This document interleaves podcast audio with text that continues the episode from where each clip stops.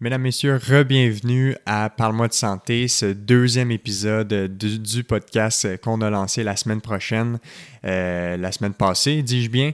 Je m'appelle Alexis Goujon, physiothérapeute, puis je suis très content de vous retrouver pour, une, euh, pour un deuxième épisode. Euh, Aujourd'hui, on a reçu Ariel Desjardins-Charbonneau, qui est physiothérapeute euh, en clinique privée, copropriétaire de clinique privée dans la grande région de Montréal, euh, qui est également euh, professeur enseignant à l'Université de Montréal dans le cours de douleur auprès des étudiants en physiothérapie. Euh, donc, Ariel qui a fait de la recherche également dans euh, le, domaine, le sujet de la douleur. Donc, qui a une expérience clinique, pratique, mais aussi au niveau de l'enseignement euh, très poussée.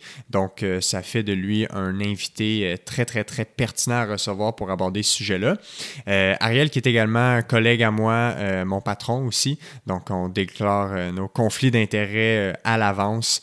mais on a eu une super conversation pour parler justement de, introduire un peu le sujet sur la douleur, expliquer c'est quoi, euh, c'est dans quel, avec des exemples concrets, euh, des, des, applications de la douleur, mais aussi tout le contexte qui, en, qui entoure euh, l'expérience de la douleur. Donc pour, pour aider les gens un peu à comprendre un peu mieux c'est quoi ce phénomène-là, qui semble simple mais qui est extrêmement complexe.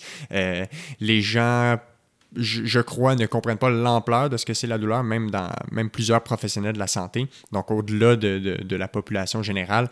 Donc, ça fait, euh, ça fait de ça une conversation hyper enrichissante pour les gens. Euh, N'hésitez pas à vous abonner encore. Rejoignez-nous sur euh, les réseaux sociaux, Instagram, Facebook. On veut vous entendre commenter les épisodes. Abonnez-vous euh, à notre chaîne. Euh, essayez de propager la bonne nouvelle. Plus on est de fous sur cette, sur cette, cette chaîne-là, plus on est capable d'avoir de, de, gens qui vont entendre parler du podcast. Donc, prenez des screenshots des épisodes, partagez ça dans vos stories Instagram, Facebook, peu importe où vous êtes parlez-en à votre mère, à votre soeur, à votre frère, propagez la bonne nouvelle pour agrandir la communauté euh, de Parle-moi de santé. Donc, euh, sans plus attendre, je vous laisse euh, avec cet épisode qu'on a enregistré très tôt euh, dans l'année, en février, pré-COVID. Donc, vous remarquerez la proximité dans, l'enregistrement qui est tout à fait normal et qui était très légal à ce moment-ci. vous remarquerez que dans les autres épisodes, ensuite, on a dû arranger un petit peu le, format pour pouvoir respecter la distanciation. Donc, sur ça, je vous souhaite un, une bonne écoute avec ce deuxième épisode sur la douleur avec Ariel Desjardins Charbonneau.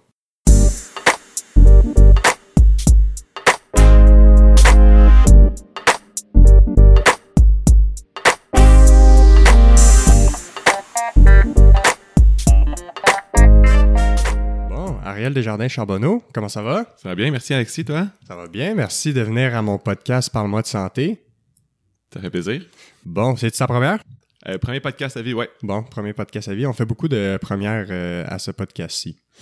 euh, donc, j'aimerais ça que tu te présentes un peu juste pour que les gens euh, sachent un peu t'es qui, donc pourquoi l'expertise que je veux que tu offres à ce podcast-là, pourquoi je t'ai appelé, parce qu'aujourd'hui, on jase de douleur. Fait que fais-moi non juste un petit résumé de ton parcours en tant que physio, en tant que, que professionnel. Ça ressemble à quoi ce que, ce que tu as touché comme domaine? Euh, j'ai gradué en 2012 de l'Université de Montréal, puis ça fait maintenant presque huit ans que je travaille en clinique privée. Je suis tombé dans la douleur pour la première fois en troisième année, donc à la fin de mon bac, dans mon stage. C'était un stage euh, que j'avais pas beaucoup d'amis, fait que le midi j'avais une heure euh, à rien faire. Puis là, j'ai trouvé le livre Explain Pain de David Butler. Mm -hmm. J'ai commencé à le lire le midi.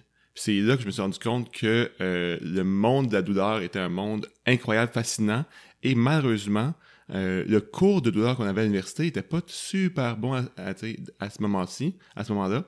Et puis personne n'y allait, puis euh, moi j'avais décroché, je pense pas que c'était, pas ça intéressant.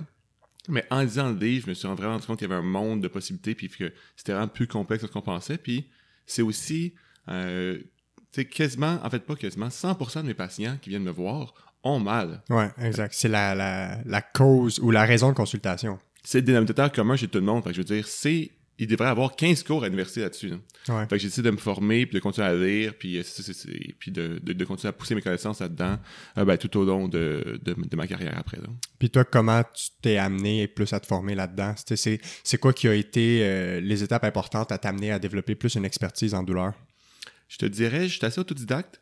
Euh, fait que c'était beaucoup de lectures, de livres, de lectures d'articles scientifiques, euh, écouter des conférences de gens influents dans le domaine.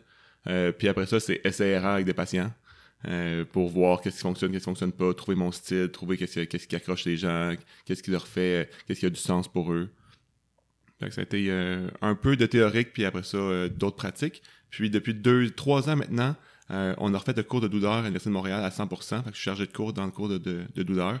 Puis je pense que ça a vraiment transformé la vie des étudiants. là. Du moins, c'est ce qu'ils me disent. Ouais, c'est ça. Fait que t'es maintenant le responsable euh, des cours de douleur dans la formation de physiothérapie à l'Université de Montréal. Ouais, environ 75% du cours, c'est moi qui m'en occupe. Fait que c'est toi qui l'as repris un peu de A à Z pour essayer de reconstruire un cours plus basé sur peut-être les, les meilleures évidences actuelles, ce qu'on sait qui fonctionne le plus, puis dans le fond, le but, c'était surtout d'apprendre à... De, faire comprendre aux élèves peut-être un peu plus c'est quoi, puis d'avoir des meilleurs outils pour quand ils graduent.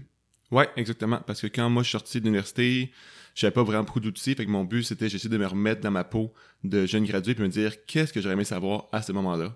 Puis c'est ce que j'ai, j'ai, créé le cours de toute pièce. J'étais vraiment chanceux. Lisa Carlesso, qui était la coordinatrice du cours à ce moment-là, elle m'a dit carte blanche. Euh, pour faire, j'avais trois cours au début, puis au fur et à mesure que les années avançaient, ben j'avais de plus en plus de cours parce que d'autres professeurs arrêtaient d'enseigner. Fait que j'ai repris tous les cours, puis j'ai tout tu remonté de A à Z. Fait que je pense qu'ils ont, ils ont une bonne formation actuellement. là. Avec le temps aussi, le cours, il peut se, se peaufiner. Toujours. T'es aussi euh, copropriétaire euh, de clinique privée maintenant depuis 2017, c'est ça? Je- ouais, je crois que c'est ça. Donc, tu étais physiothérapeute depuis ce temps-là euh, pour les cliniques physioactifs. Ouais. Puis, en 2017, tu es devenu copropriétaire avec Sylvain Saint-Amour, euh, que j'ai reçu plus tôt. Je sais pas si l'épisode va être diffusé avant ou après, là, mais bref, qu'on l'a reçu aussi au podcast. Donc, indirectement aussi, tu es mon euh, patron, euh, collègue, euh, co... euh, co-ami de, de, de travail. Ouais. Euh, donc, mettons qu'on rentre un peu plus dans le, dans le sujet. Aujourd'hui, on parle de douleur. Euh, c'est un sujet assez vaste. Les gens peut-être vont penser qu'il n'y a pas grand-chose à dire là-dessus, mais au contraire, je pense qu'on va peut-être faire euh, trois, quatre épisodes là-dessus éventuellement. Fait que si on commence juste par définir c'est quoi la douleur de façon simpliste, comment tu définirais c'est quoi? Je dirais que la douleur, c'est un système d'alarme pour que notre conscience soit conscient, c'est drôle à dire, mais pour Ouais. que notre conscience devienne alerte de ce qui se passe dans notre environnement. Fait que c'est juste un signal pour dire attention, il y a quelque chose qui pourrait arriver qui pourrait ne pas être bon pour toi. OK. Fait que ça, le, le, le temps de verbe clé, c'est pourrait. C'est conditionnel. Fait que c'est pas nécessairement parce qu'il y a une douleur qu'il y a un réel danger. Exactement. Ça peut être un danger potentiel ou un danger réel. Exactement. C'est, toujours un danger euh, qui pourrait être présent. Mhm. Je te donne un exemple. Euh, Si on allumait une chandelle ici, puis doucement, je descends ma main euh, en haut de la chandelle, ben, ma main, ma main, elle brûle. Puis là, je vais retirer ma main. Ouais. Ben ça, c'est euh, mon cerveau qui me dit « Hey, niaiseux, arrête de descendre ta main, tu risques de te brûler si tu continues. Ouais. Et donc, la douleur m'avertit de porter attention à ma main pour que moi, je porte une action par la suite. Ouais. Puis souvent, quand, ben, en fait, quand on enlève notre main, après ça, on regarde notre main, puis notre main n'est pas brûlée. Mhm. Fait qu'on peut dire que la douleur est arrivée avant le réel problème. Ouais, d'une réelle lésion ou d'une réelle blessure. Ouais. Parce que si on regarde au final, la, de la façon que tu le, tu l'expliques maintenant, la douleur, c'est un système d'alarme un peu comme la faim. Dans le sens que si ça fait un bout que tu as mangé, ben là, ton cerveau, il va commencer à envoyer des signaux dans le sens il va te faire gargouiller ton ventre, il va te faire sens- sentir la, la faim ou la soif dans le but que tu portes action, c'est-à-dire manger ou boire. Exactement. Fait que c'est un peu le, le même principe. C'est euh, pareil comme la faim, pareil comme la soif. Ouais, pareil comme bailler. Oui, pareil comme bailler aussi. C'est vrai, c'est un bon exemple. Puis, à quoi ça sert, la douleur? Tu sais, on sait que c'est très utile Mhm. parce que les gens, on ne voit que l'aspect négatif de la douleur. Les gens, ils nous consultent en clinique privée, en physio, parce qu'ils ont mal, évidemment. Mais à la base, la douleur, c'est super utile. Fait que à quoi ça, ça nous sert comme être humain? Ben, je, je reprendrai ton point pour mettre vraiment l'emphase là-dessus, euh, pour dire que euh, souvent on prend la douleur comme étant quelque chose de négatif, mais c'est grâce à la douleur qu'on a pu survivre dans le temps.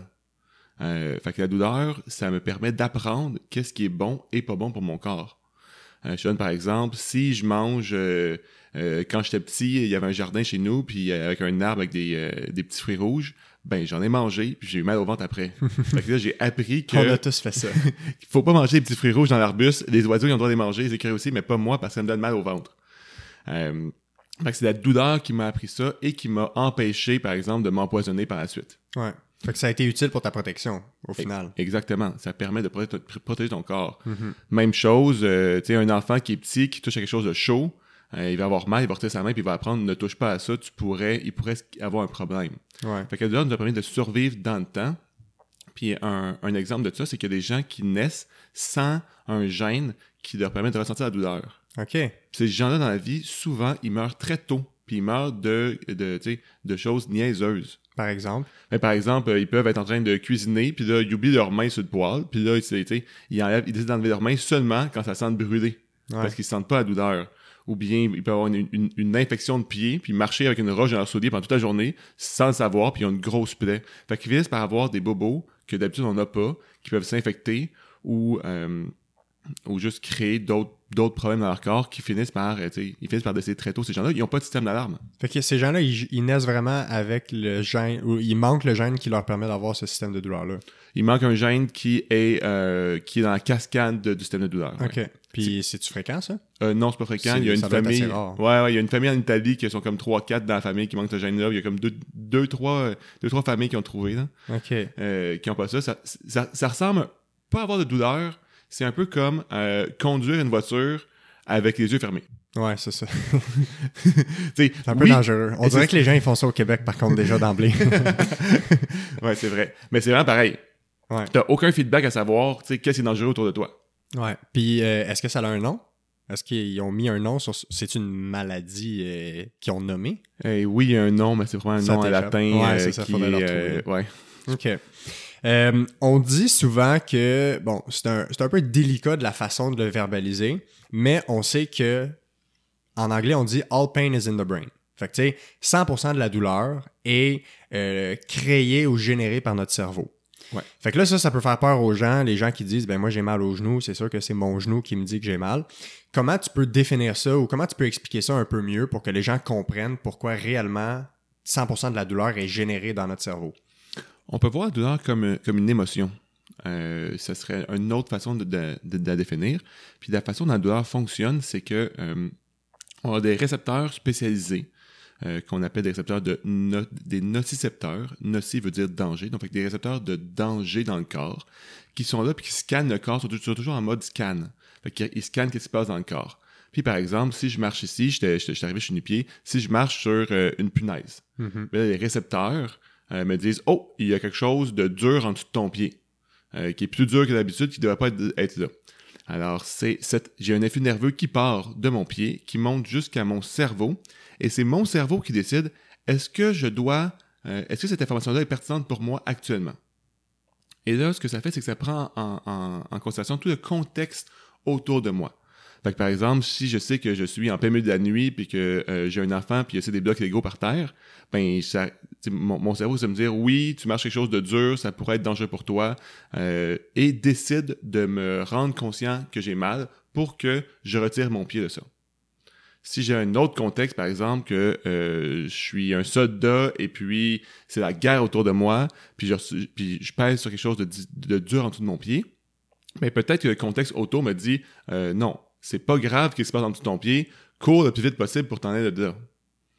Fait que dépendant du contexte, le cerveau va décider si on ressent la douleur ou pas. Mais avant que l'information se rende au cerveau, ce n'est pas vraiment de la douleur. C'est juste un signal pour dire il y a quelque chose de pas normal et c'est le cerveau qui décide si on ressent de la douleur ou pas.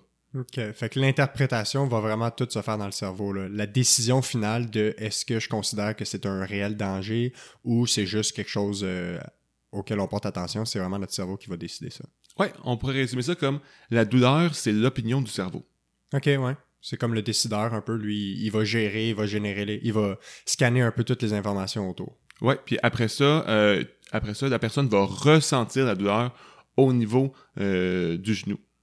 Parce que c'est ou au niveau, au niveau du pied, niveau euh, du dans pied. mon exemple de, de, de tantôt.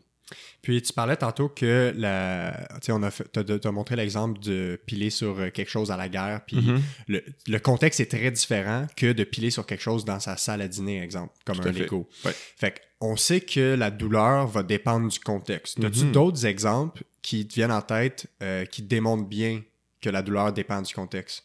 Euh, ouais, je peux t'en donner d'autres. Je te dirais euh, quelqu'un qui utilise ses mains à tous les jours. Tu Moi, je suis physiothérapeute, j'utilise mes mains à tous les jours. Euh, mes mains, c'est quelque chose de très important pour moi, c'est mes outils de travail. Euh, fait que si moi, je me blesse à la main, euh, mon cerveau peut interpréter ça comme étant vraiment grave dans ma vie à moi. Et je pourrais sentir plus de douleur euh, comparé à quelqu'un qui, par exemple, euh, travaille à l'ordinateur, puis c'est plus son cerveau que j'utilise. Ben, j'utilise mon cerveau aussi quand je travaille, là, mais Ouais, c'est plus, euh, il n'y a pas besoin de ses mains pour travailler nécessairement. Ben, s'il se blesse à la main, cette personne pourrait sentir moins de douleur. OK. Fait que le contexte euh, général, dans le sens que, exemple, la, la même comparaison avec un pianiste. Mhm. quelqu'un qui utilise ses doigts pour euh, faire son métier. Il parle souvent que les gens assurent leurs mains avec des, des montants faramineux, là, aux États-Unis, entre autres. Euh, fait que ça menace encore plus leur leur homéostasie, là, leur, leur, leur équilibre euh, de corps et de vie. Fait que c'est plus dangereux pour eux de se blesser aux mains que quelqu'un qui a pas besoin de ses mains. Exactement. Fait qu'un peu, tu sais, le, le contexte aussi, est-ce que tu sens, tu dirais que ça peut s'appliquer aussi dans le sens qu'un sportif, exemple, qui se blesse en finale, pourrait ressentir plus de douleur parce que c'est associé à un moment dramatique dans le sens que ça met fin à sa participation à, à la conquête d'un championnat puis qu'il pourrait expérimenter une douleur plus importante? Ça pourrait, il pourrait, le cerveau pourrait le voir comme ça, mais le cerveau pourrait aussi le voir d'une autre façon en disant, je suis dans mon championnat, c'est la finale, et le cerveau décide que pour l'instant, la, le, ce que le corps a ressenti qui a changé n'est pas important et c'est plus important de continuer à courir ou continuer à sauter pour atteindre l'objectif. Donc le cerveau peut faire fi de ça. OK. Fait qu'il peut décider vraiment des deux côtés. Exactement, ouais. Puis, tu sais, on, on entend souvent les gens dire que euh, ils sont blessés, mais là, sur le coup de l'adrénaline, ils étaient corrects, puis c'est après ça qu'ils ont ressenti leur douleur. Est-ce que ça, c'est un peu, c'est pas un peu une fausse, euh, la fausse explication de pourquoi ils ont pas mal sur le coup, puis qu'ils pourraient peut-être avoir une composante de ça, mais aussi une composante que le cerveau décide que sur le coup, c'est pas la priorité d'avoir mal, puis qu'il reporte le moment d'avoir mal plus tard. C'est une, euh, un très bon exemple pour expliquer ça, oui. C'est, c'est, c'est euh, pas parce qu'on est chaud nécessairement comme les gens pensent. C'est plutôt euh, à ce moment, à ce moment-là, euh, c'était pas important de ressentir la douleur pour la personne, mais euh, plus tard, euh, rendu chez eux, quand tout est calme puis ils ont rien d'autre à penser, ben là c'est là que la douleur, le, le cerveau peut décider de, de d'amener la douleur à la conscience de la personne parce que c'est important de faire quelque chose à ce moment-là. Ouais. Fait qu'il va décider à quel moment c'est important de prendre action, mettons. Exactement. On parle souvent de, euh, en physio, la relation entre la douleur et le- les, les lésions ou les blessures au tissu.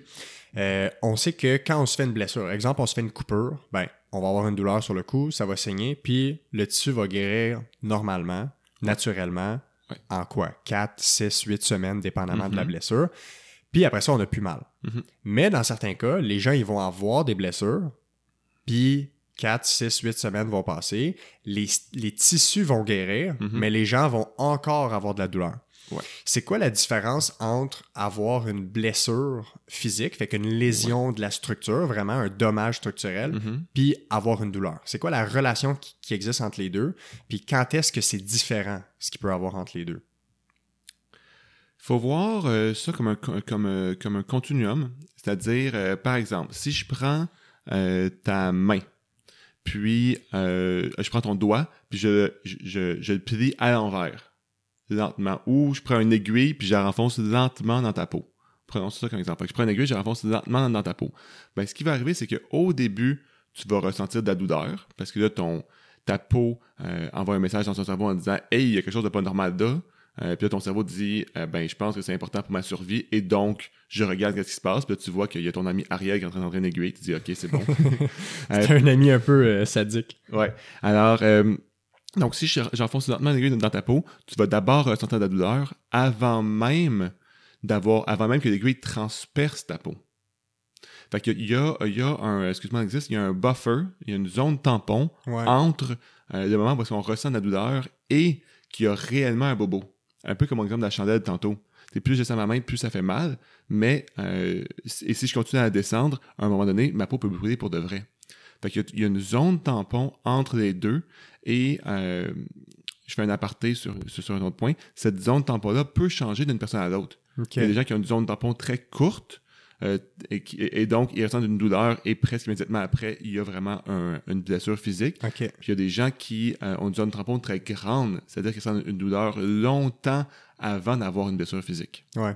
Fait que ces gens-là vont avoir comme un, un peu plus de marge de manœuvre, peut-être, avant de se blesser? Euh, oui, ces gens-là vont avoir euh, plus de marge de manœuvre avant de se blesser. La douleur va apparaître plus tôt dans leur, euh, dans leur, dans, dans- dans leur vie, dans Ouais. leur activité. Donc, plutôt avant d'avoir une réelle blessure à leur tissu. Exactement. Et c'est souvent ces gens-là qui. euh, c'est souvent problématique pour certaines personnes. Parce que euh, pour des choses de base, leur cerveau leur dit attention, fais pas ça, ça peut être dangereux. Tu sais, ça serait, ça serait même si maman était euh, un mètre de la chandelle, déjà, ils, ils pourraient ressentir la douleur.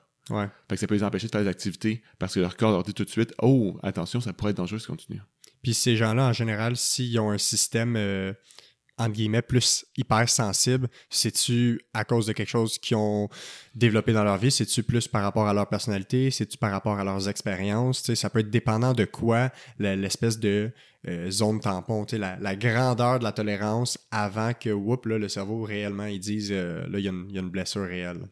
C'est. euh, cette- la réponse à la question, c'est qu'il y a une multitude de facteurs qui interagissent euh, pour la, la quantité de zone tampon. Je pourrais te dire. euh, ben, on a parlé du contexte tantôt. Ouais. Le contexte, définitivement, c'est censé être un. Les expériences antérieures aussi. Si je me suis déjà brûlé sur une chandelle, je risque de plus avoir peur de me rebrûler. Ouais. Euh, alors donc, les expériences antérieures vont changer quelque chose. Parce qu'il y a une mémoire de la douleur et des expériences. Ouais, il y a une mémoire aussi, tu sais, j'ai, appris que faire ça, c'est pas bon. Fait que si je le refais, je vais être plus, euh, je vais être plus frileux à le faire. Fait que toutes ces expériences antérieures. Il y a aussi ton état émotionnel actuellement. Si je suis triste, si je suis en colère, si je suis plus euh, joyeux, ben mon état émotionnel peut influencer comment je ressens certaines choses. Hum, il y a des, il y a même la pièce où est-ce qu'on se trouve. Euh, tu sais, si je suis, euh, si je suis relax chez moi, euh, puis quelqu'un me, rentre une aiguille sur la peau, ça peut être différent que euh, si je suis à l'hôpital et puis euh, il y a plein de bruit, puis là l'infirmière est brusque avec moi, puis là c'est là qu'elle fait une prise de sang, ben je peux ressentir l'aiguille qui transperce ma peau comme étant plus douloureux que si je me fais faire un tatou par exemple. Parce qu'un tatou, ça pourrait être, c'est encore une aiguille qui transperce la peau, mais ça peut être quelque chose que les gens voient comme étant bénéfique, qui ont choisi eux-mêmes d'avoir ça, puis ça peut avoir une signification autre, donc ils ressentent moins la douleur qu'une prise de sang. Ouais, c'est super intéressant ça parce que je me rappelle dans un de mes cours, euh, un de mes cours de douleur à l'université, la, la première slide du PowerPoint, c'était une image de, euh, tu sais, les gens qui se suspendent par des anneaux là, Ouais, puis qui sont un peu, euh, tu sais, ils se suspendent dans les airs vraiment par des anneaux dans la peau là, puis tu Ouais. vois vraiment qu'il y a une lésion, il y a, Mhm, un- il y a mhm. vraiment une blessure à la peau. Puis à côté, puis, puis t'as ces gens-là qui sont super zen sur la photo. Puis Ouais. à côté, t'as les gens qui se sont fait, mettons, euh, juste piquer un petit peu par un vaccin. Puis l'expression de douleur est comme vraiment augmentée. exact. Fait que ça, c'est un des meilleurs exemples dans le clash de... Il y en a un qui a une réelle lésion, tu sais, il y a Mhm. du sang, euh, la peau est transpercée, Ouais. mais ils ne ressentent pas de la douleur parce que eux, pour eux, c'est associé à un moment de détente ou plaisir ou peu importe. Mhm. Puis euh, au final, pour eux, ça dérange pas. Mais après ça, en comparatif, tu as ceux qui ont simplement, par exemple, une phobie des aiguilles ou qui aiment pas Ouais. les vaccins Mhm. ou qui ont un frère qui a déjà eu un vaccin puis que ça l'a mal tourné. Ouais. Fait que ces gens-là, leur relation avec l'aiguille est complètement différente. Donc la lésion dans la peau va être complètement euh, expérimentée de façon différente ou ça l'expérience va être, va être différente par rapport à la douleur. Ouais. Euh, c'est un excellent exemple encore une fois. Si je continue dans, ma liste, euh, des choses qui peuvent changer le, contexte, il peut y avoir le sommeil. Est-ce que j'ai bien dormi ou j'ai mal dormi? Euh, ça peut même aller aussi loin que la, santé corporelle. C'est-à-dire, si j'ai déjà un rhume, par exemple, ben un rhume, c'est une attaque corporelle. Puis tantôt, j'ai dit que le signal est un signal d'alarme. Ben, le corps est déjà en état d'alarme parce qu'il combat un rhume, donc ton système immunitaire, qui est un autre, un, un autre système d'alarme de ton corps, est déjà en action et rend tous les autres systèmes d'alarme plus sensibles. Donc, si j'ai un rhume, euh, le système d'alarme de la douleur va être plus sensible. OK. Parce que ton système est déjà en, en état primaire d'alerte. Exactement. On parlait tantôt, on a parlé du contexte qui peut influencer, on a parlé des expériences antérieures. Mhm. Dans le livre Explain Pain que tu parles, euh, il y a un des exemples que c'est un aventurier qui est dans la jungle, puis qu'à un moment donné, il sent quelque chose qui, qui fait mal à son pied, puis il se retourne, puis c'est un serpent qui l'avait qui avait- qui l'avait mordu le pied. Fait que là, évidemment, il retire son pied, puis il y a une douleur, puis il se met à courir. Puis éventuellement, il, il- il parle qu'il fait une deuxième expédition dans la jungle, Mhm. puis il sent le même genre de- d'inconfort au pied. Fait qu'il sent quelque chose au pied, mais juste comme un frottement. Puis automatiquement, il saute, il se roule à terre, il commence à tenir son pied, puis il expérimente une douleur atroce. Puis quand il réalise ce que c'était, c'était juste une branche qui avait effleuré son pied. Tout à fait. Fait que son expérience antérieure de douleur lui a dit Déjà été dans la jungle, t'as déjà eu quelque chose qui te gossait au pied, ça te Mhm. fait super mal, t'es quasiment mort. Maintenant, si tu ressens le même genre de choses, je vais te faire sauter ou, tu sais, je vais te prévenir beaucoup plus important, de façon plus importante. Ouais, c'est une belle histoire, ça. Fait que c'est. Il y en a plein, hein, comme ça. Ouais. Euh, Il y en a une que c'était euh, un militaire qui avait déjà euh, qui avait déjà eu mal au cou. Oh non, à un moment donné, il, il se plaint d'une douleur au cou, il passe Mhm. des radiographies, puis il voit qu'il y a une balle dans le dans le cou. Ah ouais? Tu l'avais-tu lu, celui Non. Non? C'était peut-être ailleurs que c'était un, genre de cas étude isolé, ouais, là. ouais, ouais. Puis il avait fait un article avec ça juste pour démontrer que probablement qu'à la guerre, à un moment donné, il y avait eu une balle dans le nuque, tu sais, littéralement. Puis que sur le coup, son corps a décidé que ce n'était pas du tout important à Mhm. considérer, la, Mhm. la blessure. Puis plus tard, à un moment donné, il commence à avoir mal au cou, mal à la tête. Puis là, il, il découvre ça euh, en radiographie. Wow. Assez exceptionnel. Ouais, ça m'a passé une autre histoire d'un. euh, c'est une histoire qui, qui- qui est rapportée dans la littérature, là. Ouais. Fait que c'est un patient, un travailleur dans la construction. euh, Il travaille ses, ses- ses chemins de fer, puis là, il, euh, il marche, puis là, il y a un clou qui transperce sa botte, bord en bord. Fait que, tu sais, il marche sur le clou, puis le clou, il, il, euh, Il sort par en haut. là. il sort par en haut, ouais, c'est ça. Malgré son, son, son, son cap d'acier, le clou sort par en haut. Le- tout le monde a une vision horrifiée. Le gars, il se roule à terre, il capote, euh, tu sais, parce qu'il y a un clou qui passe en bord de, de son pied. Puis évidemment, il s'en va à l'urgence. Euh, à l'urgence, ils ont de la misère à diminuer sa douleur. Ils donnent plein de drogues vraiment fortes, de la morphine, puis d'autres choses plus fortes que ça.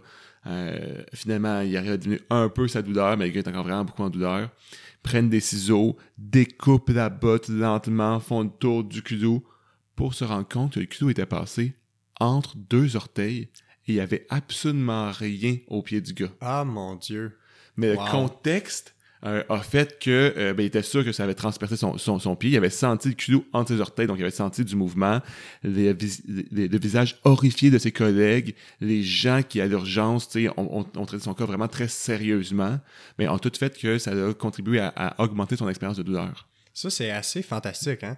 Ça, ça démontre vraiment à quel point la douleur, c'est complètement indépendant.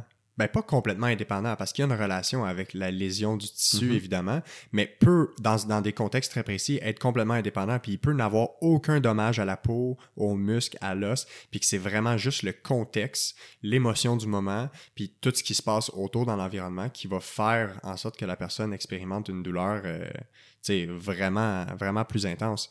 Sais, on parlait tantôt d'expérience antérieure.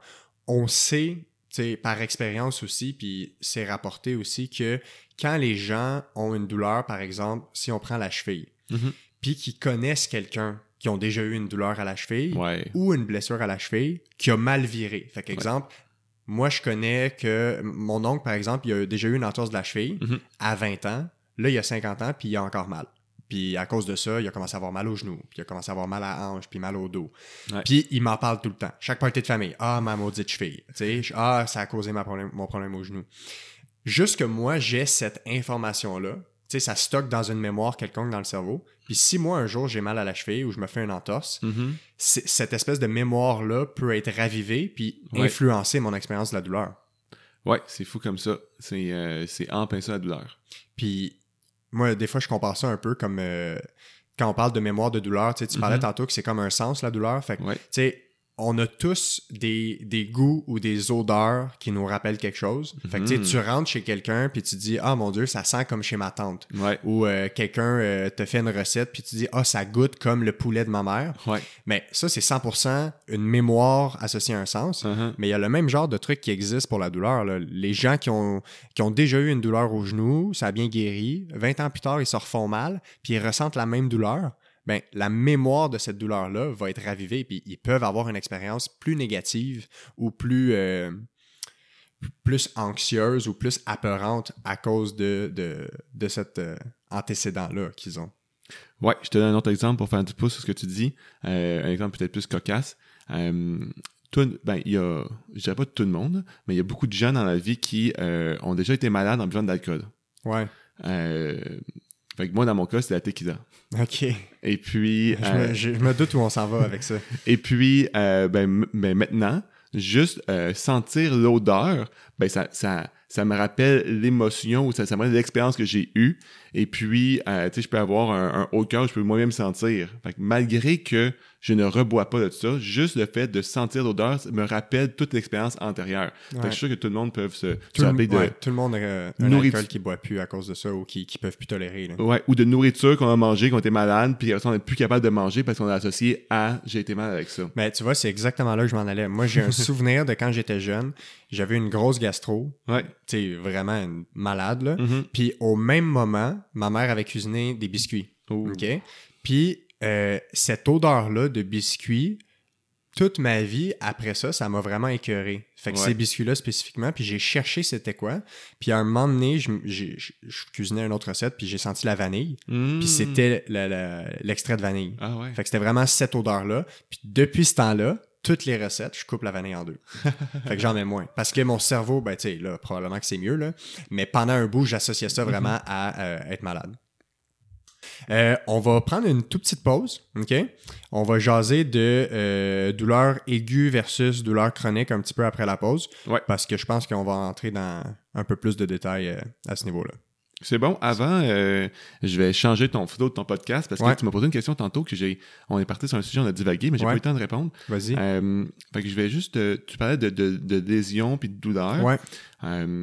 Je vais juste rajouter que des fois, on a réellement un bobo, mais le bobo ne fait plus mal. Ouais. Ça arrive ça aussi. Fait que, un exemple classique, c'est si, euh, si, on, se- si on se coupe, ben, euh, on a mal quelques, euh, quelques jours, mais après quelques jours, notre douleur diminue, puis on peut avoir une gale. Mais si je touche pas à la gale, j'ai plus de douleur. Mais le bobo existe encore. Parce que mon, mon corps n'est pas 100% guéri. Là. On peut voir que j'ai encore une cicatrice ou la peau est encore neuve, il y a encore quelque chose, mais je n'ai pas de douleur. Fait que c'est, euh, on peut même dire que même s'il y a une lésion, même s'il y a un, il y a un bobo physique, ce n'est pas toujours douloureux. Ouais, c'est ça, c'est une bonne nuance parce qu'on a, on a plus parlé de l'autre euh, Ouais. côté de la médaille dans le sens qu'on peut avoir une douleur sans avoir de lésion, Ouais. mais on peut avoir une lésion sans avoir de douleur. Puis, le- tu sais, ça me fait penser combien de fois dans notre vie, ah, on remarque notre pantalon, il y a une tache de sang, puis finalement, tu t'étais coupé, puis tu saignais du doigt, Mhm. ou tu t'étais arraché un bout de peau, puis là, Ouais. ça saigne. Mhm. Mais ça fait peut-être une heure, deux heures que tu es comme ça, puis, tu sais, il y a du sang, donc définitivement, il y a une lésion, aussi mineure qu'elle peut être, mais il n'y a pas de douleur associée. Ah ouais, ou des gens qui se réveillent et ont des bleus sur leur corps, puis ils ne savaient plus comment ils ont fait ça. Ouais, ouais, c'est vrai. C'est un bon point. Mais il y a des gens qui, euh, qui se font faire des bleus plus facilement que d'autres. euh, Aussi, mais ça, ça demeure une lésion, Ouais, vraiment un bobo. ouais, exactement. Il y a eu un saignement, il y a eu un, tu sais, les vaisseaux sanguins ils, ont, ils ont- été, ils, ont, ils ont été déchirés pour avoir un là. Ouais, tout à fait. C'est, un très bon point. Fait que autant euh, on peut avoir de la douleur sans avoir de blessure, Ouais. et on peut avoir une blessure sans avoir de douleur. Tout à fait. c'est, la relation n'est pas linéaire entre les deux. Tout à fait. Je te laisse à la pause. là. Très bonne euh, nuance. OK, good, on s'en parle tout de suite après. Euh, donc, on voulait parler un peu plus de euh, type de douleur. Fait que les, les gens, en gros, ce qu'ils vont connaître probablement en général, c'est douleur aiguë, douleur chronique. Euh, si on commence par définir un peu c'est quoi, la, la définition réelle de douleur aiguë, ça ressemble à quoi? Si on divise ça simplement, douleur aiguë, douleur chronique, c'est juste basé sur le temps. Ça veut dire, ça fait combien de temps que tu as mal?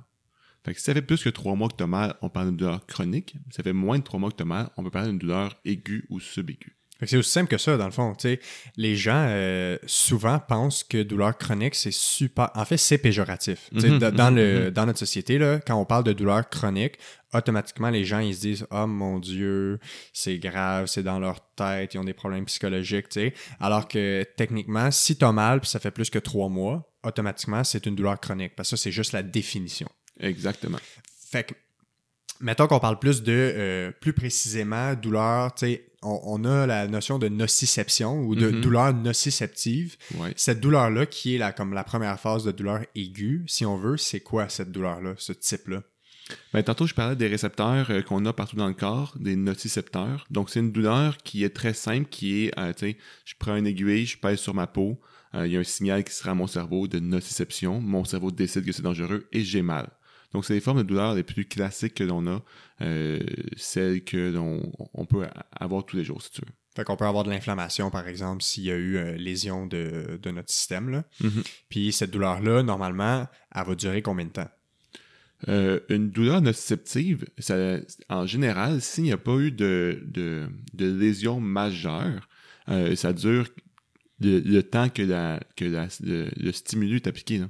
Fait que si je prends mon doigt, je le revire à l'envers, ça fait mal. Si je relâche, ça arrête de faire mal. Ouais. Fait que qu'est-ce qui ferait que la douleur pourrait persister? Euh, la douleur peut persister. Oh, c'est une, question vague, ça. Ouais, ben en fait, OK, on, on va la mettre dans deux catégories. Ok, Fait que bon. Douleur nociceptive, Ouais. normalement, dès que tu enlèves le stimulus, t'as pas mal. Fait que quelqu'un te, te pince, il arrête de te pincer, normalement, il arrête, ça arrête de faire mal. Ouais. Maintenant, si on a une douleur aiguë suite à un trauma, fait qu'exemple, euh, tu t'es viré la cheville en skateboard, Mhm. tu as de l'enflure, tu as de l'inflammation, tu vas avoir une douleur aiguë, nociceptive. Euh, en temps normal, un Mhm. système nerveux normal, une douleur normale, ça devrait durer combien de temps? Après combien de temps ça devrait être beaucoup mieux? Ben, si on parle de douleur au repos, donc encore une fois, euh, je me suis, je me suis foulé la cheville en skateboard. Alors, tu sais, après, il va y avoir de l'inflammation qui peut maintenir une certaine douleur au repos, qui devrait durer, euh, tu sais, 48 heures, 72 heures. Euh, après ce temps-là, on devrait être capable de, si on bouge pas la cheville, pas avoir nécessairement de douleur. OK. On peut encore avoir de, de la douleur au mouvement. Ouais. Parce que là, euh, ce qui arrive quand on a une blessure, comme une entorse de cheville, eh bien, euh, le corps, il rend cette zone-là plus sensible pour la protéger temporairement le temps que ça guérisse.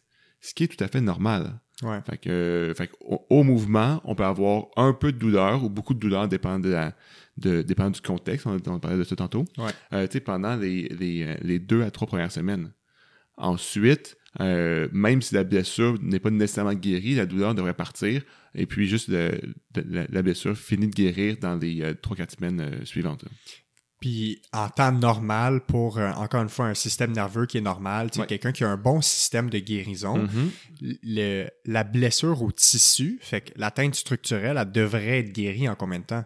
Ça dépend de quel, de, de, de quel tissu on parle. C'est-à-dire, si c'est un muscle, si c'est un os, si c'est un ligament, euh, Un nerf. un nerf, je te dirais que ça varie, mais entre 4 et 8 semaines, l'ensemble des, des, euh, des bobos devraient être guéris, puis on va être capable de refaire tout ce qu'on veut. Ouais, par- parce que normalement, tu sais, un- une fracture, on parle de huit semaines, sais, pour la consolidation de l'os. Là, on s'entend, c'est la majorité des cas quand euh, ça a bien été immobilisé, bien été traité. Ouais. On parlait d'inflammation tantôt. Tu dis que ça peut durer normalement deux à trois jours.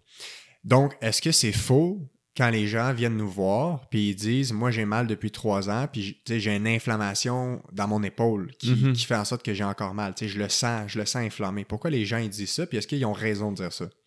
Euh, je, je, je reprenais le début de ta phrase. L'inflammation peut durer environ euh, deux semaines, ouais euh, tu sais, 10 à 14 jours, mais par contre, la douleur qui est due à l'inflammation, elle dure un peu moins longtemps. c'est ça fait qu'il y a une, il y a une nuance à faire ici Exactement. Puis ensuite, euh, si quelqu'un vient me voir et me dit j'ai j'ai l'épaule euh, inflammée, euh, je te dirais des fois c'est juste un, un manque de vocabulaire. ouais moi au début, je savais qu'il n'y avait pas d'inflammation nécessairement dans ces épaules-là, euh, compte tenu de l'histoire puis de l'examen physique. Mais euh, puis tu sais, je me fâchais quasiment après un patient en disant non, c'est pas vrai, il n'y a pas d'inflammation dans ton épaule. Mais pour me rendre compte par la suite que c'est juste une façon d'exprimer leur, euh, tu sais, ce qu'ils vivent ouais leur sensation dans le fond leur sensation. Fait qu'il y a une inflammation ou pas, la personne va me dire qu'elle a mal. ouais Fait que, mais, mais théoriquement, si, si- si on est purement scientifique, les chances qu'il y ait une inflammation après trois ans sont minces. ouais sont très minces à moins qu'il y ait une pathologie systémique ou du système inflammatoire qui fait en sorte que ça entretient ça là. Fait que toujours- les gens, ils, ils disent peut-être qu'ils se sentent inflammés parce que ils sentent des tensions, ils sentent une brûlure, ils sentent le membre Raide. c'est ça. Fait que les gens, ils vont dire que c'est inflammé. Mais scientifiquement, au niveau théorique, c'est peut-être pas réellement inflammé dans la majorité des cas, mais c'est le vocabulaire qu'ils vont utiliser. Tout à fait. C'est comme les gens qui disent j'ai un nerf de coincé. Ouais, ouais, ouais. Mais s'il y a réellement un nerf de coincé, vous êtes sur une table d'opération en train d'avoir une décompression Ouais. pour, pour que le nerf puisse vivre parce que c'est vraiment grave un nerf de coincé. Ouais. Puis vous êtes incapable de bouger, vous êtes paralysé. Ouais. Fait que là, il faut s'assurer de pas faire peur aux gens que leur professionnel leur a dit qu'ils ont un air de coincé. Ils sont probablement pas au, seuil de la mort, c'est juste le manque de vocabulaire. Fait que l'explication est juste mauvaise. C'est pas un air de coincé qu'ils ont, même si on va le verbaliser comme ça des fois aux patients, peut-être par erreur. Euh, ben, moi, je fais attention à pas utiliser ce, ce genre de terme-là qui serait erroné. Ouais. Mais euh, c'est très dur d'écrire une douleur. Là. Euh, puis les gens, des fois, ils ont, ils nous, on est physio, on a un, un vocabulaire assez élargi, mais c'est pas, pas tout le monde qui ont notre même connaissance. C'est comme je te demande, décris-moi le goût d'une pomme Ouais. ou décris-moi la couleur bleue. Ouais. Comment est-ce que tu décris la couleur bleue? Faudrait. ça, ça se décrit pas, honnêtement. C'est un. C'est comme une expérience. Ben, la douleur, c'est une expérience. Exact. Fait que si tu parles à un artiste euh, ou à un artiste cuisinier puis tu lui demandes d'écrire le goût d'une pomme, ben peut-être que lui, il va être capable de décrire ça parce qu'il y a plus de vocabulaire que toi puis moi qui sont pas dans ce milieu-là. Ouais. Fait que c'est les gens décrivent leur expérience en disant je suis inflammé, j'ai un air de coincé. C'est juste des mots pour décrire comment ils se sentent. Fait qu'il faudrait faire attention, euh, aux professionnels qui nous écoutent de pas dire à leurs patients qu'ils ont un air de coincé. Tu sais, parce que ça, ça semble un peu euh, épeurant, dit comme ça, puis au niveau théorique, c'est erroné, sauf si on a la preuve réelle que le nerf est réellement en danger. En général, quand les gens ont un problème associé à un nerf, tu sais, le classique, c'est le nerf sciatique, là, c'est Mhm. probablement le nerf que les gens connaissent le plus. Ouais.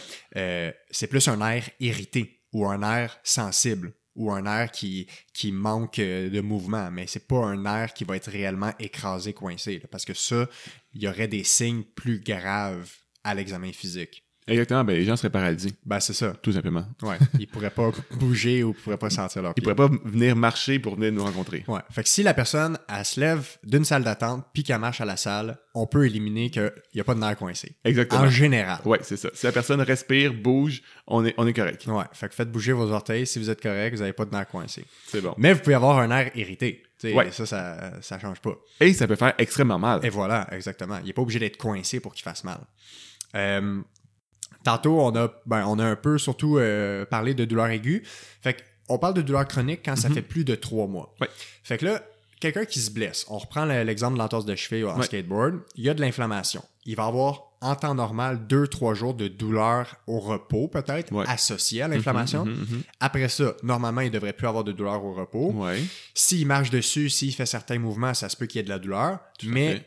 Normalement, tout devrait rentrer dans l'ordre plus les journées avancent. Donc, les journées, ils devraient être de mieux en mieux normalement. Mais il y a certaines personnes qui vont avoir une expérience de douleur prolongée. Mhm. Fait que ça fait un mois, deux mois, trois mois, quatre mois qu'ils ont eu leur entorse de cheville. Et quand ils sont au repos, ils sentent encore leur douleur. Pourquoi ça peut arriver, ça? Pourquoi les gens peuvent avoir un système de douleur qui est encore actif?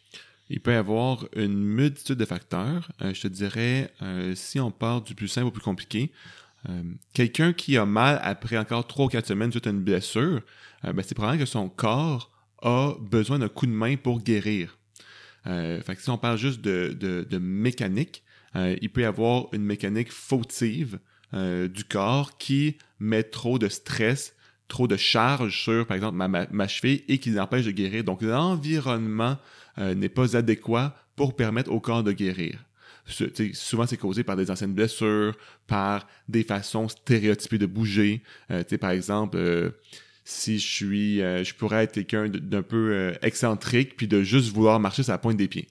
Ouais. Ben, si moi, dans ma vie, je marche toujours sur la pointe des pieds, ben, si je me blesse à la cheville un jour, ben, ça se peut que mon habitude de toujours vouloir marcher sur la pointe des pieds empêche la bonne guérison de ma cheville. Ouais. Fait que ça, c'est un exemple un peu, un peu farfelu, mais il y a d'autres exemples euh, de, d'habitudes posturales, de, de façons de bouger qui peuvent maintenir le stress sur euh, le bobo et l'empêcher de guérir. Je peux te faire un parallèle avec si je me coupe dans le creux de mon coude et puis euh, et puis j'arrête pas de euh, déplier mon coude. Fait que ma gale, elle va toujours se réouvrir, ça va saigner. Et si je continue à faire ce mouvement-là, puis que je sais pas qu'il faut que je garde mon coude un peu plus proche de moi pour un certain temps tant que ça guérisse, ben ça va pas fournir un environnement favorable à ma coupure de guérir. Ouais, parce qu'au final, c'est le corps qui guérit les blessures. Fait que, notre corps a la capacité à guérir le tissu, Ouais. mais la job du physio, puis la job de n'importe quel professionnel de la santé qui, a- qui intervient auprès d'une blessure, c'est de fournir l'environnement au corps pour qu'il se guérisse lui-même. Fait que c'est d'optimiser l'environnement de guérison. Ouais. Mais l'environnement de guérison, c'est tellement large. Mhm. C'est autant euh, la façon que tu marches, c'est tes mouvements, c'est comment tu dors, c'est euh, comment tu es stressé, comment tu es anxieux, est-ce que tu es inquiet par rapport à ta blessure? Fait que tout ça, c'est de l'environnement qui joue sur la guérison. Ah, puis ça peut aussi être, euh, tu sais, à quel point est-ce que tu es en forme? T'es-tu, tu sais, Ouais, ta, ta, ta condition physique avant Exact- blessure. Exactement. Est-ce que, euh, tu sais, euh, comment, euh, tu sais, à la limite, ça peut aller, euh, tu sais, ton intérieur en toi, euh, est-ce que, que- comment est-ce qu'il est? Euh, tu sais, est-ce que tu t'alimentes bien? Est-ce que tu fumes? Ça, ça peut changer la vitesse Est-ce à que tu es laquelle... diabétique? Est-ce que tu es diabétique aussi? Ça peut changer la vitesse à laquelle ton corps guérit. Tout le monde a des vitesses de guérison euh, différentes. On sait qu'il y a une norme, Ouais. mais tout le monde a des vitesses de différentes. Ouais. Euh, on, a, on a parlé de douleurs chroniques en termes de durée, encore Mhm. une fois. Euh, un peu, peut-être des termes un peu plus euh, scientifiques ou un peu plus Ouais. poussés, mais on va essayer de le garder simplifié. On, on a le concept en, neuro, en neurophysiologie de la douleur de euh, nociception plastique ou euh, douleur euh, de neuroplasticité. Ouais. Puis euh, ce qui semble démontrer, c'est que pendant une expérience de douleur ou suite à une blessure, il peut avoir des changements dans ton système nerveux central, fait que Mhm, ta moelle épinière, tes nerfs ou ton cerveau. Ouais. Puis ça peut amener une plasticité. Fait que Ouais. la plasticité, comment tu définirais ça, juste at large, assez simplement, pour que les gens nous suivent un peu. là. Fait que la neuroplasticité, c'est la capacité aux neurones de changer. OK. C'est aussi simple que ça. Je dirais aussi simple que ça, ouais. Puis, euh, donc, si on, on revient à notre exemple, une fois qu'on a eu une douleur, pourquoi notre système nerveux, fait que pourquoi nos neurones pourraient changer? Qu'est-ce Ouais. qui amènerait à ce que ça change? Puis quand je dis changer, c'est qu'avant, on croyait que le cerveau, on était né avec toutes nos connexions et que les connexions ne pouvaient pas bouger. Mais la neuroplasticité nous dit qu'on peut créer des nouvelles connexions dans le cerveau, même en vieillissant. Euh, et puis là, j'ai manqué le fil de ta dépression. Dans le fond, qu'est-ce qui amènerait quelqu'un qui a une douleur Ouais, ouais, c'est à bon, pourquoi bon. ça changerait le, le système nerveux? Pourquoi il changerait? Il faut voir ça un peu. Là, c'est c'est l'hiver. euh, je sais pas c'est quand que le podcast va être diffusé, mais c'est l'hiver, puis il neige actuellement dehors. Fait que ça, fait, ça fait penser à euh, une glissade. Fait que si on va glisser, euh, puis la neige est folle au début, on se fait une première trace dans la neige. Puis là, plus on prend cette trace-là, plus la trace se creuse, plus le traîneau veut caler dans la trace. Fait que même si j'essaie de me donner un, un élan pour aller en dehors de la trace, c'est facile de rentrer dedans puis de suivre le même trajet. Fait que c'est un peu ça la neuroplasticité, c'est que plus tu empruntes le même chemin, plus ce chemin-là va vouloir être emprunté. OK. Fait que les gens qui ont euh, très mal, eh bien, euh, tu sais, leur trace dans la neige est vraiment, est vraiment très profonde Ouais. et même quasiment glacée. Ouais. c'est impossible d'en sortir. Fait que toutes les choses qui vont graviter autour vont vouloir tomber dans cette trace-là pour prendre le chemin de la douleur. OK. Fait qu'au final, ça devient difficile de sortir de cette trace-là. Ouais, exactement. Puis c'est quoi les éléments qui peuvent contribuer à ce que cette trace-là continue d'être tracée puis renforcer, renforcée, pardon? Ben, je te dirais, plus tu utilises la trace, plus elle se creuse. Ouais. Fait que plus tu as mal, plus ça va être facile d'avoir mal. Ouais. Fait qu'au final, il y a comme un espèce de cercle vicieux qui, qui, qui embarque là-dedans. Ouais, tout à fait. Puis les gens, pour se sortir de ce cercle vicieux-là, c'est quoi que ça prend? Ben, chaque douleur est différente. Ouais. Euh, y a, puis chaque intervention va être différente dépendant de la personne. Une des façons euh, la, la plus simple, ça serait de, euh, de commencer à glisser à côté, puis pour faire une, petite trace, mais d'arrêter tôt.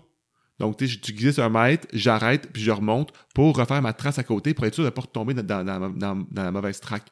Ce que ça veut dire concrètement, c'est Ouais, c'est ça. Un Euh, exemple, ouais. ce serait bien. par exemple, quelqu'un qui a euh, mal à la cheville, parce Ouais. qu'il a une, une entorse, puis ça fait trois ans, euh, comme ton oncle, par exemple, Ouais, c'est ça. euh, ben, salue mon oncle. ouais, salut. Euh, ben lui, euh, je pourrais lui conseiller, par exemple, de recommencer à faire des exercices de cheville, mais tout en maintenant un niveau de douleur euh, raisonnable ou même pas de douleur, dépend de- des, des, personnes là. Ouais. Fait que graduellement, on pourrait le réexposer, réhabituer son corps à bouger sans prendre euh, le chemin de la douleur. Fait qu'on essaie de revenir vraiment à la base. Tu sais, on revient un peu en arrière. Mhm. C'est comme réapprendre à marcher un peu. Il faut faire des choses de base pour se sortir de ça. Ouais, ce, ce- ce serait un des traitements les plus, euh, les plus simples qu'on pourrait faire pour ce genre de personnes-là. OK.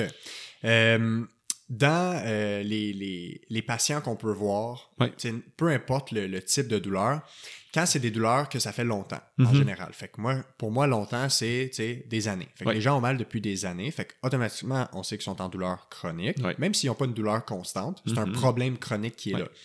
C'est quoi des comportements euh, qu'on sait qui vont nuire à euh, une guérison? Ou en fait, peu importe la, la douleur même, c'est quoi les comportements euh, face à la douleur que les gens peuvent avoir qu'on sait qui sont nuisibles et qui vont favoriser une moins bonne évolution? OK. Là, tu utilises deux termes. Tu as utilisé le mot guérison et évolution. Ouais. Fait que c'est intéressant de, de, de faire la nuance entre les deux parce que euh, quelqu'un qui a mal depuis trois ans peut ne pas avoir de bobo et être 100% guéri, mais avoir mal. Ouais. Fait qu'en utilisant le, terme euh, ré- euh, Rétablissement. rétablissement, ouais, exactement. Donc, les... qu'est-ce que je dirais Il y a deux extrêmes euh, qu'il faut éviter. Fait qu'il y a des personnes qui ont mal et qui s'empêchent de tout faire parce qu'ils ont mal. Ouais. Euh, fait que, au moindre signal de la douleur, ils vont s'arrêter. Fait que ça, on appelle ça un peu de l'évitement. Exactement. Fait que Ouais. ce serait quelqu'un qui éviterait les mouvements. Ouais. Fait que dans le cas de ton oncle, ce serait, euh, il oserait pas aller au dépanneur et marcher 10 mètres de peur d'avoir mal à la cheville. Ouais. Il prend toujours sa voiture dès qu'il marche plus que 100 mètres. Ouais. Euh, puis ce que ça fait, c'est que euh, le corps se déshabitue de marcher et peut rendre euh, et, devient de plus en plus sensible à chaque jour. Et on renforce le signal que marcher égale problématique. Exactement. Fait que là, on reglisse encore dans la même traque. Tout à fait. Fait que ça, ce serait peur et évitement. Ce serait un des comportements qu'on ne veut pas ou que s'il est présent chez un, un patient, on veut assurément l'adresser. Définitivement. Ce serait quoi un autre euh, comportement? L'autre comportement, c'est 100% l'inverse. C'est le monde qui dit j'ai mal, mais je m'en fous. Euh, je fais tout, c'est pas la douleur qui va m'arrêter. Fait que ces gens-là, volontairement, ils ont de la douleur et ils poursuivent leur activité, ils persistent dans leurs activités euh, et ça, euh, ils, ils prennent encore la trace de la douleur, la renforcent, euh, mais n'arrivent pas à diminuer assez leurs activités juste pour donner un break à leur cerveau de la douleur. Ouais. Fait que le, le, le stress mécanique pour que qui, qui doit être ajusté pour que la, la blessure elle guérisse ou pour que la douleur évolue, il est, il est mal géré, c'est ça que tu veux dire? Ben, je te dirais, euh, pas nécessairement le stress mécanique, mais plutôt juste, juste l'exposition à la douleur. Ok, ouais. Fait que juste quelqu'un qui a mal puis qui s'en fout, qui continue à avoir mal tout le temps, ben, il va avoir mal de plus en plus facilement. Ouais, ouais. Fait que c'est- des gens comme ça qu'il faut ralentir. Pas parce que c'est dangereux pour leur corps, parce que on- leur corps ne sera pas euh, plus brisé si euh, ils marchent un petit peu puis ils ont mal, mais c'est leur système nerveux qui devient de plus en plus sensible. Euh, puis c'est ça qu'on veut arrêter, c'est ce cercle vicieux-là qu'il faut arrêter. Même si c'est pas dangereux pour leur corps, ça peut être euh, très désagréable pour, pour leur personne et ça peut être néfaste pour leur système nerveux de trop se sensibiliser à cette douleur-là. Fait que vraiment, les deux extrêmes sont possibles. Les gens, ils pensent que euh, c'est juste d'avoir peur et d'éviter la douleur qui va être problématique. Donc, ils se disent, euh, moi, j'ai mal, mais je m'en fous, je continue, Mhm, puis, mhm. je suis tough, puis la douleur, je la tolère bien. Alors que ça prendrait plutôt un équilibre entre les deux. Il faudrait réduire un peu les activités qui continuent à alimenter la douleur, tout en continuant à bouger, puis d'essayer de faire le plus possible notre quotidien quand même. Parce que sinon, si notre fonction quotidienne est très limitée, ben, ça peut amener d'autres problèmes aussi. Oui, je te dirais, c'est- c'est l'idéal, si tu veux, une ligne directrice, ça serait euh, essayer de ne de, de faire des activités euh, qui peuvent être douloureuses ou non, sans que ça impacte le reste du quotidien. Ouais.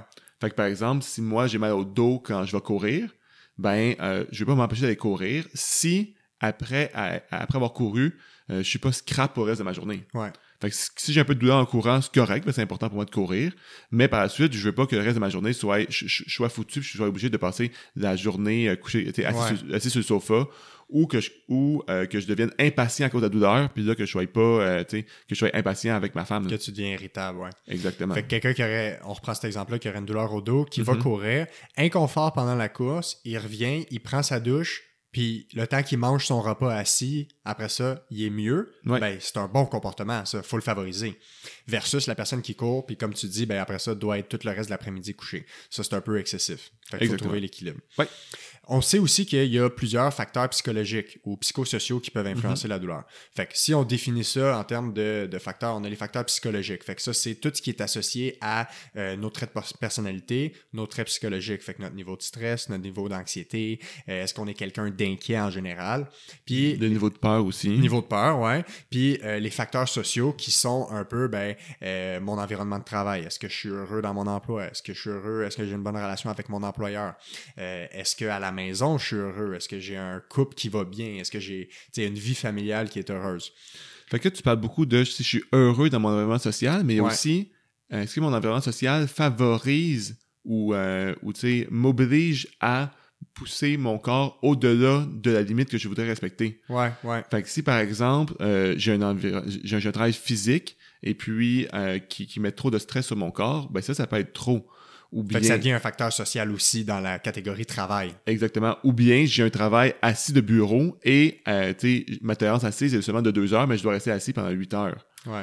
Ou bien euh, à la maison, ben c'est euh, j'ai, j'ai pas d'aide pour faire le lavage, le ménage, euh, sortir les poubelles, juste parce que je dois continuer à vivre. Ouais. Ou Donc, t'es le- quelqu'un monoparental euh, qui a trois enfants. Exactement. Donc, je peux pas laisser mes enfants tout seuls. Je dois, je dois faire un minimum pour subvenir à leurs besoins, mais ce minimum-là est trop pour moi. Ouais. Fait que les facteurs psychosociaux, c'est autant comment l'environnement psychologique et social nous influence Mhm. et autant comment nous on réagit par rapport à ça.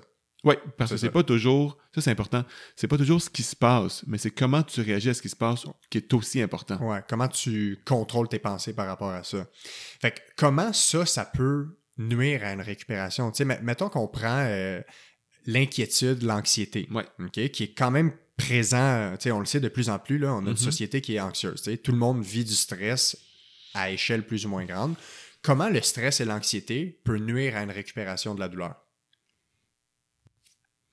Euh, C'est gros comme c'est- question. ouais, ouais, c'est assez vague. là. Je te dirais, dans des études scientifiques, si on, si on stresse artificiellement certaines personnes, ces personnes-là vont commencer à ressentir de la douleur.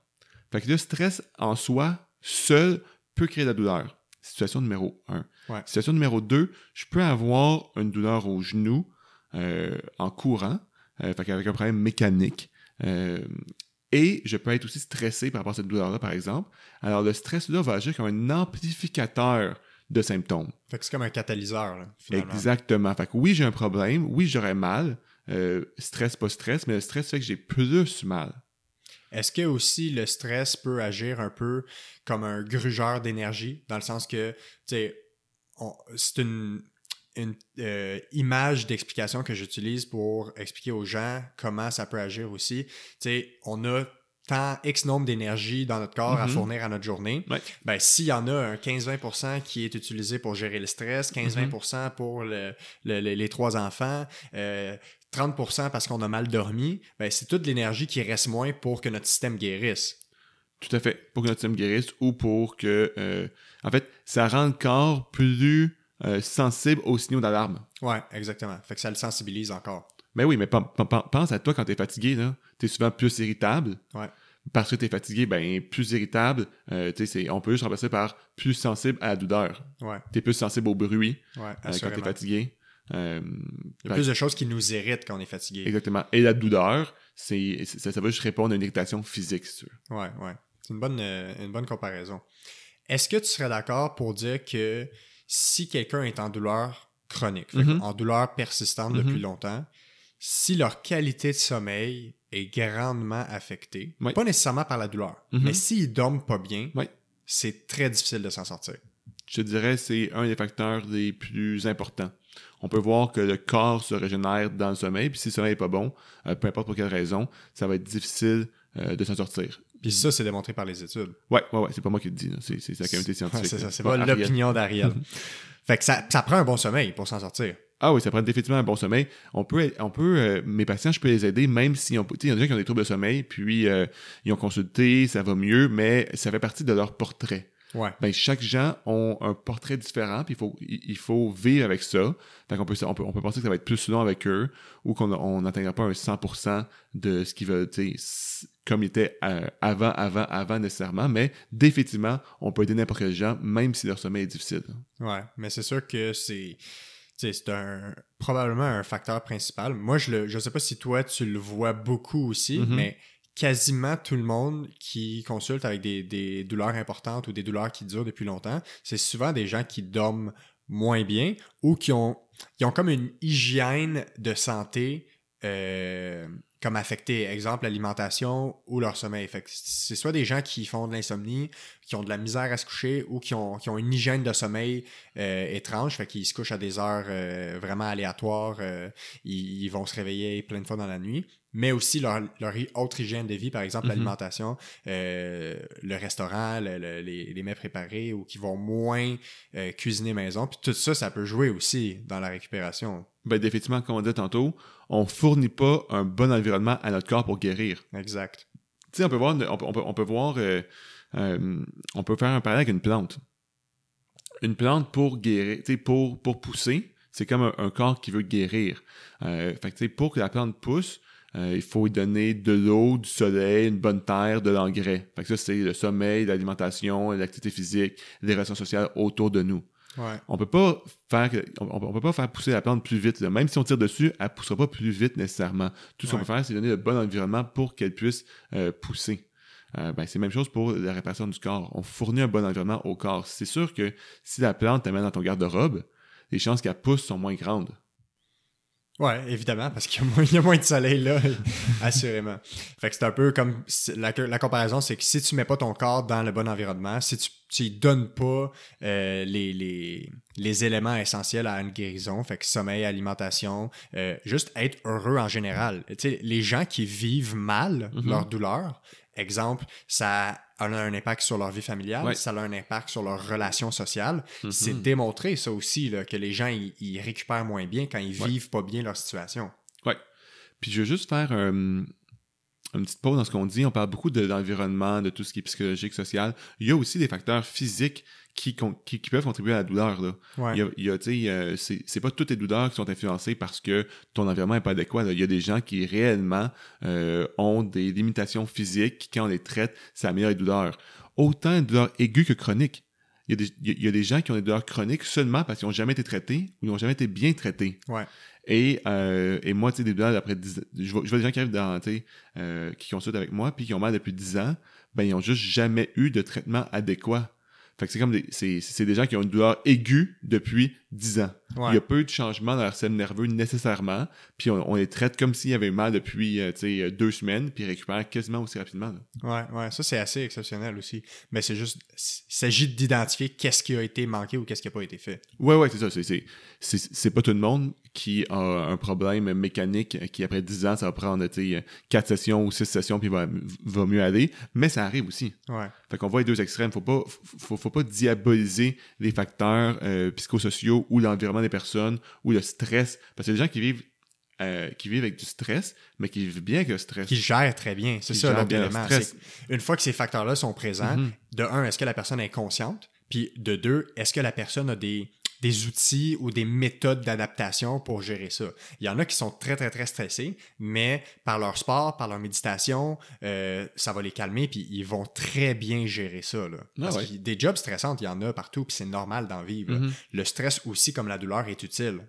Dans la vie, on a besoin de stress pour survivre. Tu sais, en général, là, dans les situations, exemple, il y a quelqu'un qui te court après, ben, avec un- une matraque, c'est sûr Ouais. que tu vas être stressé, ça va t'amener à te protéger. C'est ça. Fait que c'est pas tellement ce qui se passe, c'est comment on réagit à ce qui se passe aussi. Ouais, exactement. Euh, en terminant, j'aimerais ça que tu me.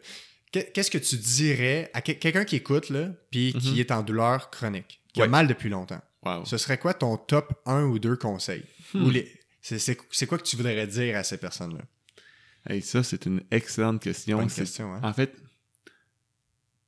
pour traiter efficacement la douleur chronique, il faut comprendre la cause. Et puis la cause peut être différente en- à chaque personne. Mais si on veut un conseil, C'est un conseil général. Général. qui peut quasiment aider tout le monde sans être euh, magique. Là. ouais, je vous dirais, euh, ne vous limitez pas dans vos activités. Euh, faites les choses que vous appréciez faire malgré votre douleur, tout en maintenant un niveau de douleur raisonnable. Ouais. Ce serait un bon conseil en général. Je pense que oui. Favoriser le plus ce qui nous rend heureux. Ouais, fait que faites, c'est ça que c'est je dirais. Fait faites ce que vous aimez, mais assurez-vous pour que ça vous scrape pas le reste de la journée. Ouais, très bon euh, conseil euh, en général à appliquer. C'est bon. On va voir si les gens nous écrivent pour nous dire que ça l'a sauvé leur, euh, que ça l'a réglé tous leurs problèmes. Écoute, merci beaucoup. Euh, on va assurément refaire un épisode éventuellement parce qu'il y a tellement d'autres choses qu'on pourrait jaser euh, en douleur. Mais merci beaucoup de ton temps. Euh, puis euh, j'espère que, que tu as aimé ta première expérience. Eh ouais, j'ai vraiment aimé ça. J'ai, euh, j'ai hâte au deuxième épisode. Yes. OK, ciao, merci. Salut. Salut.